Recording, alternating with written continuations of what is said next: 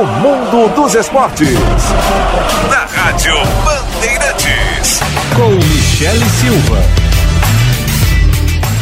No ar, mais um Mundo dos Esportes. Muito boa tarde para você que está na audiência aqui da Rádio Bandeirantes. Está aqui comigo também o Vini Barassi na edição, no, na mesa de áudio, na central técnica. É o multitarefas, o polivalente, o versátil Vini Barassi. E o Mundo dos Esportes está começando hoje com duas atrações super especiais que eu tenho certeza que você vai gostar. A gente vai falar de futebol feminino e de ciclismo. Então a primeira, nossa primeiro, primeiro personagem aqui do Mundo dos Esportes é um medalhista olímpico para falar de ciclismo. Estamos aqui com o Américo Silva, ele que é nascido em Portugal, né? Esse ciclista profissional, diretor esportivo de equipes profissionais, selecionador nacional da Federação Portuguesa de Ciclismo entre 1997 e 2000, medalhista olímpico como treinador em Atenas 2004 com medalha de prata, vencedor de etapas importantes do circuito, circuito mundial profissional de ciclismo, como a Volta da Espanha, a Volta de Portugal, o Tour de France, o Giro de Itália. Ele que é comentarista também de ciclismo da Eurosport e está aqui como organizador e diretor técnico de um evento muito legal, muito importante que vai ocorrer em Bento Gonçalves, que é o Gran Fondo, né? Gran Fondo New York. É, para quem quiser procurar aí mais fácil nas, nas, nas redes sociais ou na internet, é GFNY para achar com mais facilidade. Um evento que ocorre entre os dias 16 aliás, 14 e 16 de outubro deste ano no Parque de Eventos de Bento Gonçalves, com aí algumas especificidades entre os kids e os, a questão do evento kids, a questão do evento para adultos também, mas que a gente vai detalhar aqui. Primeiro eu quero receber ele, quero dizer que é um prazer ter você aqui com a gente, Américo. Olá, boa tarde, o prazer é todo meu, é um imenso prazer estar, poder estar aqui uh, com vocês e, e partilhar um bocadinho daquilo que irá ser esse, esse evento que agora acabaste de referir, que na realidade o Grande Fundo de Nova Iorque Bento Gonçalves. Até quero começar a falar contigo Américo, sobre a tua carreira, né? Antes da gente detalhar o evento, detalhar as outras questões, eu quero começar te perguntando como é que foi uh, o teu início no ciclismo, é, se começou em Portugal e aí foi expandindo, como é que...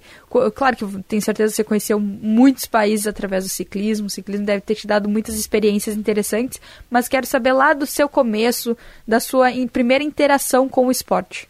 Olha, eu comecei bastante cedo. Comecei com, com 10 anos uh, em Portugal, logicamente. Uh, havia, uh, começou a haver, a seguir ao, ao 25 de abril de 1974, começou a haver escolas de ciclismo, começou-se a fomentar escolas de ciclismo em, em Portugal, a partir dos 5 anos de idade. Eu, na altura, tinha 10 anos e foi, e foi aí que eu comecei, nessas escolinhas dos com 10 anos, depois com 15 anos já passei para um escalão superior, que já, eram, já não eram circuitos pequenos e fechados, mas sim eh, corridas com, com partida de um local chegar a outro. E eh, ao longo do, dos anos eh, fui passando pelos, pelos vários escalões, eh, assim quisermos dizer, em termos das categorias eh, que estão regidas o, ciclismo em Portugal e, de uma certa forma, a nível mundial. Uh, devido aos bons resultados que, que, acabei por ir tendo ao longo desses anos, uh, rapidamente passei a profissional, eu passei para profissional com, com 20 anos, uh, em 1985. Uh, fiz três anos em, em, Portugal, onde venci algumas etapas na, na Volta a Portugal e, e outras uh, grandes competições em Portugal, como o Grande Prémio de Torres Vedras, que nomeadamente leva o nome do, um, do maior ciclista português de sempre, que era Joaquim Bestinho. Uh, venci aí, venci também uma, uma clássica, que era a clássica que mais quilómetros quilometragem tinha a nível mundial, eh, que era o, o Porto Lisboa, tinha 350 quilómetros de, de, distância, porque havia uma em França que tinha 600 na altura. Ambas já não se podem fazer porque a regulamentação internacional já, já não o permite. Um, e a partir daí, com, com esse palmarés também que fui, um, fui formando em termos de como profissional em Portugal, rapidamente tive, tive convites para, para o estrangeiro, nomeadamente para equipas espanholas, onde acabei por, em 80 e, uh, 88, ingressar numa equipa espanhola e depois um, passar para outra e acabar por fazer maioritariamente uh, a minha carreira como profissional uh, em equipas espanholas, mas equipas espanholas que faziam uh, o calendário mundial, ou seja, não fazíamos só as corridas em Espanha, mas também, como acabaste de referir, corridas em França, na volta à Itália, clássicas na Bélgica e um pouco por, por todo o mundo. E a partir daí, quando deixei de, de a alta competição em termos de, de ciclismo profissional, uh, em 96, uh, fui convidado para, para a Federação Portuguesa de Ciclismo. Tive um ciclo olímpico, foi o ciclo, o ciclo de, de Sydney, onde tive como selecionador de, de todas as categorias e, e, e principalmente dos, dos profissionais. E depois eh, acabei por, eh, por ser convidado para uma das melhores equipas que havia em, em Portugal, uma equipa profissional. E pronto, e a minha carreira acabou por passar um bocadinho por aí, e, como diretor desportivo, e tive em 2004 um ciclista que, que era o Sérgio Paulinho, que conseguimos com ele, na altura, uh, a única medalha olímpica que existe no ciclismo em Portugal, até à data de hoje, uh, foi a medalha de, de prata. Venceu na altura um, um, excelente ciclista italiano que era, que era o Bettini, Paolo Bettini, que foi, foi campeão do mundo, foi campeão olímpico, entre outras grandes corridas que venceu na, na sua carreira. E o Sérgio conseguiu a fazer segundo lugar nessa, nesses Jogos Olímpicos. Isso é muito interessante, né? Porque dá para ver, olha como como como você conquistou histórias, né? Como você escreveu histórias em diferentes lugares, é, por diferentes diferentes funções também. Essa é uma das minhas perguntas para ti, Américo. É, porque hoje você tem a situação de, de comentarista, mas também tem a situação de organizador e diretor técnico, mas você já foi atleta, mas também já foi técnico. O que, que qual que é a principal diferença entre todas essas funções? A gente sabe que uma coisa em comum é o amor pelo ciclismo, né? O amor pela modalidade, mas é, o que, que você mais sentiu de diferença entre uma função e outra que você precisou executar ao longo da tua carreira?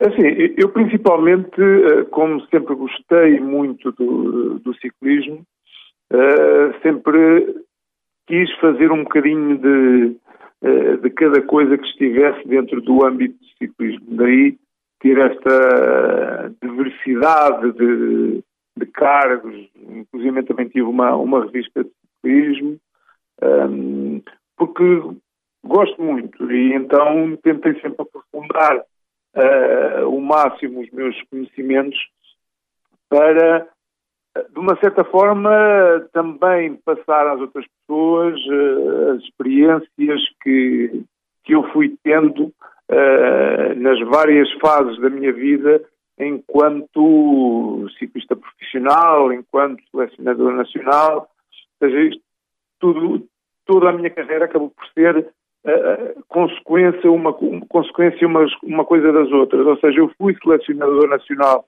porque tinha uma bagagem como ciclista profissional, uma experiência uh, internacional como ciclista profissional.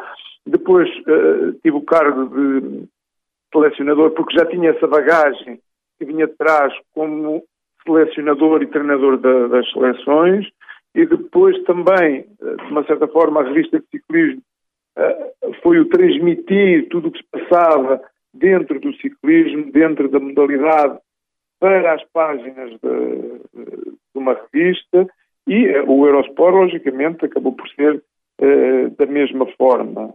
Ou seja, a mim, pessoalmente, uh,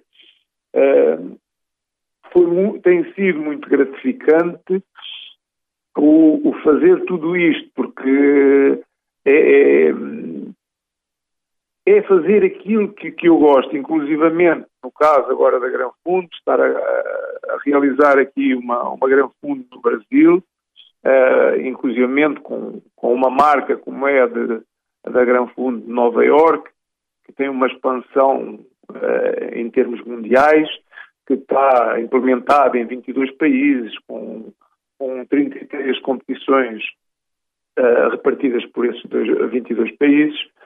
Logicamente, mais uma vez, um, é tentar trazer para o ciclismo uh, amador toda essa experiência, toda essa bagagem que eu consegui, consegui adquirir ao longo dos anos. Uh, ou seja, todos nós sabemos que quem é amador, quem, até mesmo as pessoas que praticam ciclismo uh, de lazer, uh, gostam de sentir essa experiência de uma competição profissional. Vêm na televisão a volta à França, a volta à Itália, e é lógico que tenho essa ambição de saber como é que é uma competição dessas. E então o que nós trazemos é, é, é esse lema, é, é, ser profissional por, por um dia, ou seja, viver uh, e, vivenciar uh, a experiência de estar numa corrida profissional, muito embora ela seja uh, 100% uh, direcionada aos ciclistas amadores. E é isso que eu tento fazer neste, neste momento com, com a Gran Fundo de Nova Iorque em Bento Gonçalves. Como é que funciona a parte kids, né? Porque a gente falou aí muitas, de muitas experiências e tal de, de ciclismo profissional, mas muitas vezes para a criança também é uma, uma porta de entrada para o esporte, né? Sim, ou seja, o nosso, o nosso evento compõe-se de, de três, três eventos dentro do, do mesmo evento. Ou seja, nós iremos ter no dia 16 uh, aquele que é o evento principal, digamos, que é a Gran Fundo Nova York para, para os adultos.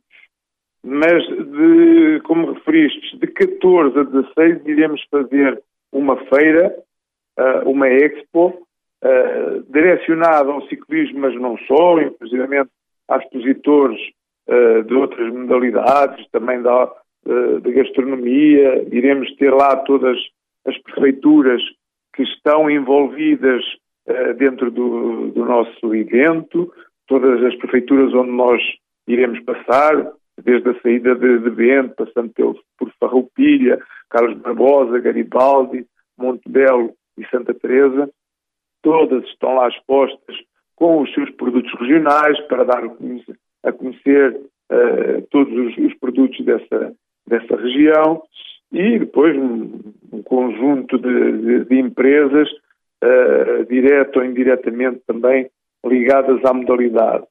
Dentro da, da Expo, iremos ter uma, uma pequena ciclovia, que iremos eh, fazer a, a marcação como sendo a própria Gran Fundo, ou uma mini Gran Fundo, se assim quisermos chamar, onde iremos colocar aí a, a competir ou ensinar a competir as crianças dos 2 aos 5 anos.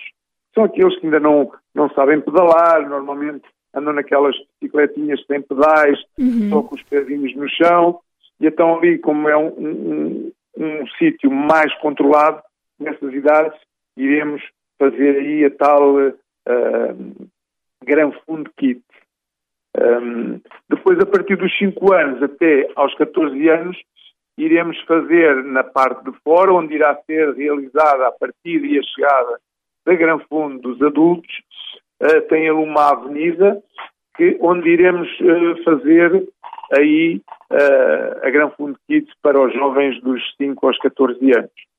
E nós estamos a incentivar todas as prefeituras para trazer todas as crianças desses municípios para poderem participar, tendo em conta que é, é um, um evento gratuito, onde iremos uh, oferecer uma camiseta a cada criança, uma medalha para todas as, as, crianças, um lanchinho para todas as crianças, ou seja, a nossa ideia é promover o desporto, o desporto que, que, que dá saúde, que, que, é bom para retirar as, as crianças uh, de determinados vícios, uh, de, de, lhe proporcionar a que eles pratiquem um, um desporto, um, e é esse o, o, nosso intuito principal no que toca a, a esta Gran Fonte Perfeito. Inclusive também vou... iremos tentar trazer crianças desfavorecidas através dos municípios, logicamente, que estamos a solicitar que, que disponibilizem uh, mini autobuses para trazer uh, crianças desfavorecidas para poderem estar presentes e que nós iremos, inclusivamente, proporcionar algumas bicicletas e também solicitamos às crianças que têm bicicletas que possam partilhar a, sua bicicleta com outras crianças que, que não tenham para ver essa, essa, essa sensação de partilha uh, dos que, que têm e que podem uh, proporcionar aos outros que, que não têm. Perfeito, excelente. É o, é o, aí é o esporte cumprindo seu papel, né? Até de, de solidariedade. Muito obrigado, Américo. Vou deixar aqui o site para o pessoal se inscrever para participar, quem tiver interesse, bento.gfny.com, bento.gfny.com, para quem quiser saber mais, se inscrever, ou até mesmo acompanhar, enfim, é, vai ter um evento aí super importante, super legal sobre ciclismo, né, para todo mundo se integrar com esse esporte que tem aí um carinho, tem o carinho da gente, de nós brasileiros, tem o carinho de outras pessoas também de outros países, como o próprio Américo, que tem toda uma história dentro do ciclismo mundial. Então o evento ocorre do dia 14 a 16 de outubro. Américo, muito obrigada e até a próxima. Nós é que agradecemos, foi um prazer uh, estar convosco e esperamos por todos vocês em Bento Gonçalves entre o dia 14 e 16 vai ser uma grande festa do ciclismo. Será um grande evento, com certeza, principalmente com a interação para as crianças, né? Isso que é fundamental, é essencial no esporte. E agora o mundo dos esportes sai das pedaladas do ciclismo para as pedaladas do futebol.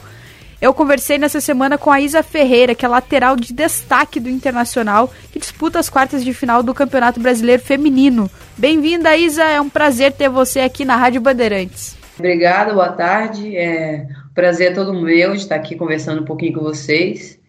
É bem o que tu falou, né? O campeonato está muito, muito equilibrado. É, os times reforçaram bastante, né? E, e esse é o, o ano que mais a, as equipes se, se igualaram né? em questão de é, renda financeira, estão investindo mais no futebol e isso ajuda bastante a modalidade. Sem dúvida, ajuda demais e eu quero já te perguntar sobre isso, porque a gente vê equipes se reforçando mais, vê equipes principalmente olhando para a modalidade de uma maneira mais séria, mais profissional. É claro que ainda está longe do que é considerado ideal e do que a gente vê em outros países também, mas eu queria destacar principalmente uma equipe que pode acabar atravessando o caminho do Inter ao longo dessas fases finais do Campeonato Brasileiro, que é o Palmeiras. É, porque a gente se falava muito anteriormente sobre o Corinthians, sobre como o Corinthians estava bem e como era difícil chegar naquele nível, mas a gente tem agora um Palmeiras que também está muito bem. É, das equipes que estão disputando nesse momento, é a equipe mais forte que vocês consideram? É quem está mais é, ali próximo de, de, apresentar alguma dificuldade para vocês? Como que vocês encaram é, essa equipe dentro do campeonato? É, a gente sabe que o Palmeiras fez um investimento muito forte é, nesses últimos anos para cá, e já, já vinha evoluindo, né? Mas esse ano é, investiu for, mais forte ainda. Só que a gente sabe da, da qualidade da nossa equipe também, né? A gente, é, apesar de não ter todo o investimento que o Palmeiras fez, o Inter já vem investindo aos poucos durante os anos que o futebol feminino voltou aqui no Inter. A gente já vê a evolução desde 2017, quando voltou até agora já mudou muita coisa, está melhorando cada, cada ano que passa.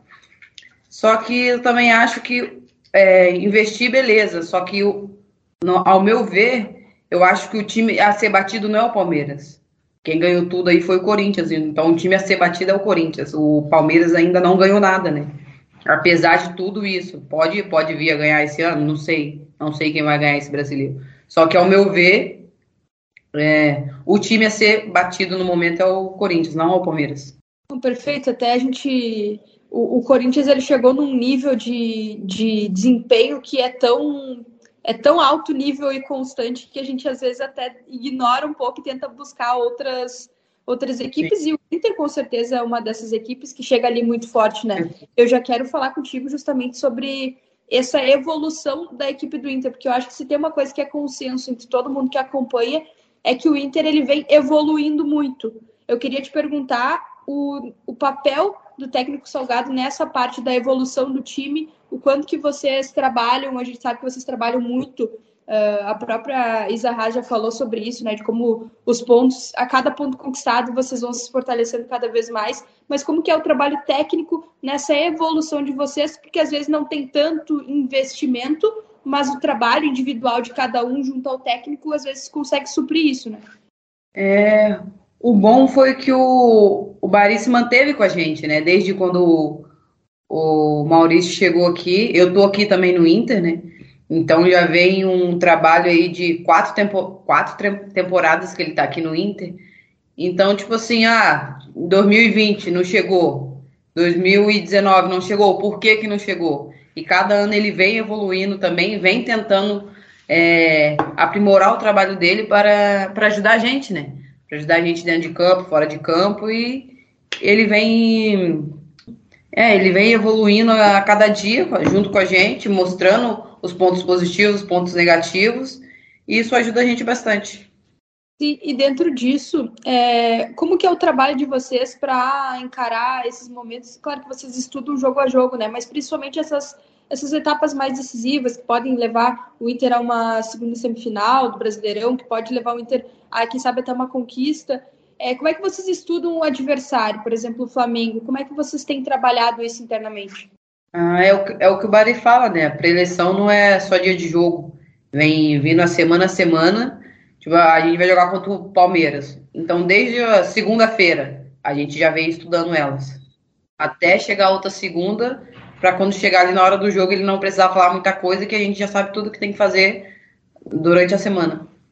E a gente vem trabalhando forte a semana toda para chegar no, na segunda-feira a gente dar o nosso melhor. Perfeito. E que diferença faz jogar em casa? Porque a gente sabe que tem duas casas, né? Mas que diferença faz, por exemplo, jogar no salão de festas do Inter, que, que o próprio Salgado fala que é o Beira Rio? Quanto que faz diferença para vocês, atletas, ter essa atmosfera do estádio Beira Rio? A principal diferença para mim o que faz ali é o gramado, né? O gramado é o considerado o melhor do Brasil, é, em vista do que a gente jogou lá contra o, contra o Flamengo, um gramado pesado, buraco, cheio de buraco. Então, só, só se tivesse só, o, só aquele gramado e tirasse o, o redor, já estava ótimo para a gente jogar. É, é como o Bari fala também, casa é onde tem gramado. Se tem, se tem grama é nossa casa, não tem, não tem ah, vou jogar contra o Flamengo lá na casa delas. Não é porque a gente está na casa delas que a gente não pode ganhar. Só que, claro que tem toda a atmosfera do Beira Rio, é, é bonito o estádio, é com a nossa torcida apoiando junto, é, é muito bacana, é, é muito inspirador jogar ali dentro. Tudo forma uma atmosfera especial, né? E dentro do que você falou do gramado, é interessante destacar isso, porque né, tem muita diferença de gramado para gramado no Campeonato Brasileiro. E. E, e, a gente nota que o time ele realmente joga melhor quando. Tá, isso é óbvio, né? Joga muito melhor com gramado em condições, né? Que a gente fala que não é nenhum gramado. Ah, esse é o gramado bom. Não, esse é o gramado em condições para que se jogue futebol, né? É, mas o Inter também se tornou uma equipe que se adapta bem, né?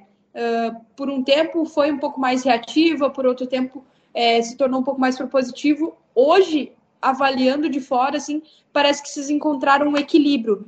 Isso é algo que era buscado internamente também, de conseguir jogar independente do que o adversário fizer? É, a gente já vinha conversando sobre isso também, que a gente estava oscilando muitas vezes, sabe? É, e dentro dos treinamentos a gente é, procurou melhorar isso. E hoje, acredito eu que, que estamos num, num equilíbrio, equilíbrio legal. Perfeito. E agora eu quero falar contigo sobre a Duda Sampaio porque a gente sabe que o Inter ele tem, eu acho que dá para falar que tem no coletivo a sua principal virtude, né? Não chega a ser assim, uh, tem muitas equipes que muitas vezes tem uma jogadora que se destaca mais e tal, mas que é até por uma questão de individualidade mesmo. O Inter dá para ver que é uma coisa mais coletiva. Mas a Duda, ela, ela parece que deu uma virada de página para o Inter. Ela agregou muita qualidade, com camisa 10 e tudo mais. Como que vocês, atletas, veem isso? Como que vocês veem até mesmo a evolução dela dentro do time? Quanto que ela ajuda vocês também? A Duda dispensa comentários, né? Todo mundo sabe da, da qualidade dela, o, o que ela representa aqui para o Inter, para nós atletas. A gente sabe como fica fácil jogar com ela ali em campo. É, só que foi como tu disse, é, o Inter é mais o coletivo, né? Tá certo que tem um nome ou outro ali, só que tem as gurias também que são mais novas, que não, não tem tanto nome assim, começaram agora no futebol, né? E que também quando entra no segundo tempo faz bastante diferença pra gente. Só que a Duda, a Duda dispensa comentários, né? Não, não tem muito o que falar dela. Ela é, é top de linha, agora teve a oportunidade de ir para a seleção, então eu tenho certeza que ela vai continuar indo e agregando bastante aqui para a gente no Inter. Muito legal. Quero te perguntar também sobre essa parte da seleção. Como é que foi receber essa, essa notícia da convocação e o que, que ela trouxe também de experiência da seleção para vocês? Porque a gente sabe que muitas vezes nessas divisões de, de, de olha o que, que eu trouxe de experiência de lá, às vezes sai um sonho daí, sai uma iniciativa, uma outra visão de carreira. Como é que vocês viram isso? É, te falar que a, a Duda não fala muito, né? Ela é meio, meio na dela, meio quietona, ela conversa sem a gente for lá puxar assunto com ela, né? Mas é, a gente sabe o quanto a seleção agrega, a visibilidade que traz ao Inter também, a atleta que vai, né? E ela voltou é, melhor de lá, porque não tem como ir para lá e voltar pior, né? E voltou agregando bastante aqui pra gente. E é isso. Perfeito. E agora eu quero falar sobre o gauchão, né? Gauchão aí, o, nossa competição estadual. É, como que vocês avaliam, como que você avalia é, o, a nossa competição aqui estadual? De que maneira você acredita que dá para evoluir no que se refere a nível de jogo? É, claro que tem a questão dos gramados também, que eu acho que é um tema que grita muito, né, aos nossos olhos, assim, ao acompanhar, mas o que mais vocês acham, você acha que daria para evoluir, até para que a gente tenha um nível local melhor?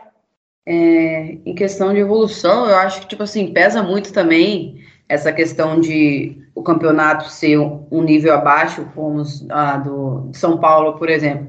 Muitos atletas não gostam de vir para o Sul por causa disso, por causa da competitividade. Ah, por exemplo, a gente só tem o um brasileiro para jogar, aqui de nível alto, sabe? Então, muita, vão contratar alguém de nome alguma coisa, ah, vai jogar o, Brasil, o gauchão, às vezes, ah, prefiro ir pro paulista, porque vou ter mais, mais visibilidade, vamos jogar o brasileiro, então vai ficar, praticamente o paulista deles é quase um brasileiro, entendeu? Eu acho que falta um pouco mais de, de investimentos, por mais que os times sejam menores, eu acho que tem condições sim de investir um pouco mais no futebol, não só pegar as meninas, ah, vamos treinar uma vez na semana e vamos jogar. Porque muitas das meninas também não têm não tem condições financeiras de viver só do futebol. Então elas trabalham durante a semana toda e sábado e domingo vai jogar. E muitas das vezes isso acaba desmotivando também até a gente que é profissional, a gente que vive disso. Ah, vamos lá, igual antes quando era a gente tinha que viajar 8 horas, 8 horas de viagem, ia lá 20 a 0 no time, 15 a 0. E às vezes isso acaba até é, diminuindo a modalidade por causa disso, né? Então eu acho que tá faltando mais investimento até dos times pequenos, não só do Grêmio e Inter.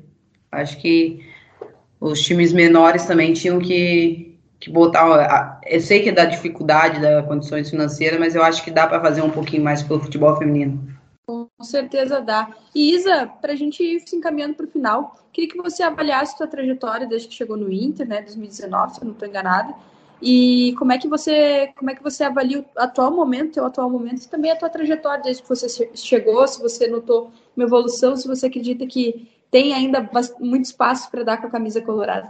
É, eu acredito que desde a base até o momento atual eu evolui bastante, é, quanto fisicamente, mentalmente. Antes eu era um pouquinho estressada, né? Qualquer coisa já me, já me tirava do sério. Hoje não, hoje eu consigo manter a, a calma do, durante os jogos. É, e acho também que tem, tem, tem um pouco ainda de Isabela para mostrar, eu não mostrei tudo, todo o meu, o meu potencial que eu posso dar. E vamos, vamos ver se a gente vai ser campeão aí. Se Deus quiser, a gente vai, vai levar mais um título para casa e eu vou ser tricampeã brasileira. Olha aí, estamos na torcida por isso, que você mostre muito da Isabela que você tem para mostrar, que Inter consiga aí se sair bem, consiga de repente até levar o título. A gente fica na torcida. Quero te agradecer por ter topado participar, por ter topado estar aqui falando com a Rádio Bandeirantes, com o Esporte Band RS. As portas estão sempre abertas e boa sorte, viu? Eu que agradeço por vocês terem me proporcionado isso e qualquer coisa estamos à disposição aí. E, gente, atenção, hein? Os ingressos para o segundo jogo entre Inter e Flamengo já estão disponíveis. O custo é apenas um quilo de alimento não perecível. Então tá muito fácil assistir esse jogaço. A bola rola na segunda-feira, às 3 horas da tarde, no estádio Beira Rio. E o Inter tem a vantagem de 3 a 1 sobre o Flamengo no jogo de ida. Então, imperdível, torcida colorado se faça presente. Lembrando que o Grêmio também tá disputando as quartas de final do Brasileirão e a gente tá de olho para que a dupla Grenal passe e consiga aí, quem sabe, se enfrentar nessas fases mais decisivas. O mundo dos esportes fica por aqui e volta na semana que vem.